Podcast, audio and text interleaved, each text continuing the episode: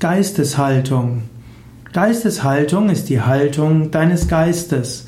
Deine Geisteshaltung hat einen starken Einfluss, wie du Dinge siehst, wie du zu Menschen stehst. Wenn du eine Geisteshaltung der Akzeptanz und der Offenheit hast und der Lernbereitschaft, dann wirst du im Leben viel Gutes erfahren, viel Sinnvolles sehen und weniger verzweifelt sein.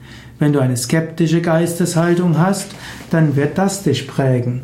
Wenn du eine Geisteshaltung des Beurteilens und Verurteilens hast, wirst du immer wieder mit Menschen in Konflikten geraten. Wenn du die Geisteshaltung hast, alle bekehren zu wollen, dann wirst du auf Widerstände stößen. Wenn du aber die Geisteshaltung im Verhältnis zu anderen hast von Liebe, Mitgefühl, Respekt und auch Demut, dann werden deine Beziehungen mit anderen Menschen zufriedenstellend sein, voller Liebe und auch voller Freude.